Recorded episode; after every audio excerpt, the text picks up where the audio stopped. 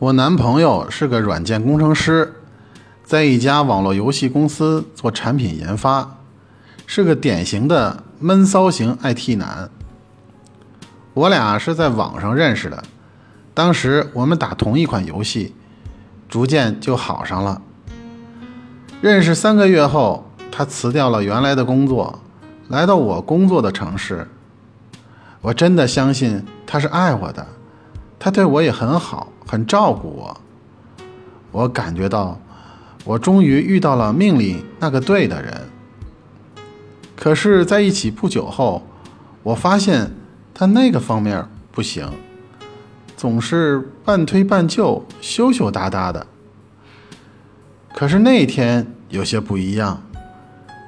这是上周的一个晚上，我躺在床上看电视，他蹑手蹑脚地走到我床边，一把将我搂在怀里，然后充满激情地爱抚我、吻我。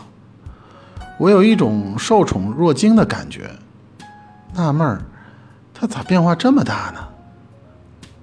我娇滴滴的问：“今晚你怎么这么粘人呢？”他坏笑了一下，小声贴在我耳边说：“游戏更新副本了。”那一晚，我们翻云覆雨，我真真切切的感受到了做女人雨露滋润的感受。张鹏辉是我们公司的董事长 CEO，一位事业有成的中年气质男人。马克是我们公司的市场营销部总监，公司创业元老，鞍前马后的跟着张总多年，风流倜傥、玉树临风的帅哥一枚。他的老婆呢，马小娜，肤白貌美，风韵迷人，弯弯的柳眉。长长的睫毛，圆满的樱唇，婀娜的身材。这一天上午，张总刚一进办公室，还没坐稳，只见马小娜推门直接闯了进来，手里还挥舞着一条粉红色蕾丝花边的女士内裤，一脸委屈地对张总说：“马克这个王八蛋，哎，他昨天晚上回家。”他竟然穿了这条女人的内裤，嗯嗯嗯，说着，他就呜咽的哭了起来。张总一听，马上就猜出马克这小子昨天晚上泡妞去了，心想：你这小子真他妈够笨，这内裤居然能穿错了。正想着，只听马小娜继续说：“张总啊。”你一定要管管他呀，要不然我这日子没法过了。